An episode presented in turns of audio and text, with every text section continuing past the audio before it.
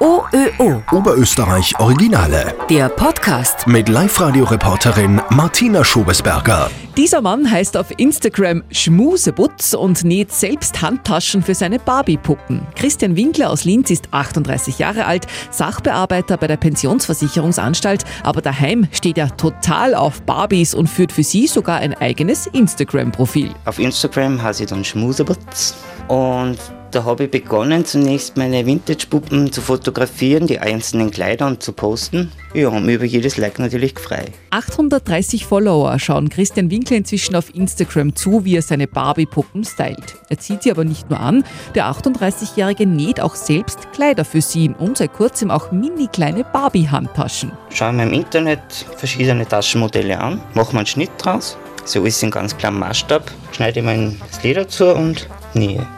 Habe ich schon die Birkenbag, da habe ich ein Kelly Bag, dann mache ich kleine Chanel-Handtaschen.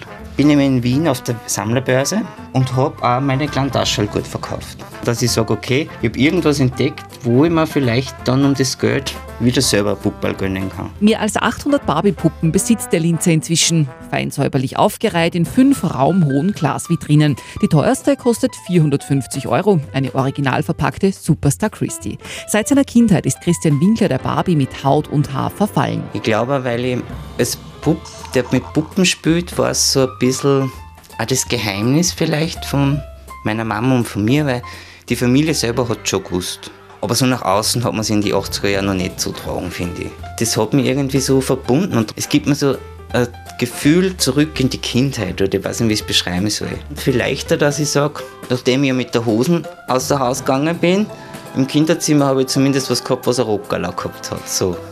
Inzwischen hat Christian Winkler ganz viele Barbies zu Hause und näht Kleider und winzig kleine Barbie-Taschen selber. Fotos und einen Link zur Instagram-Seite Schmusebutz findet ihr natürlich auf unserer Website. OÖO. Oberösterreich Originale.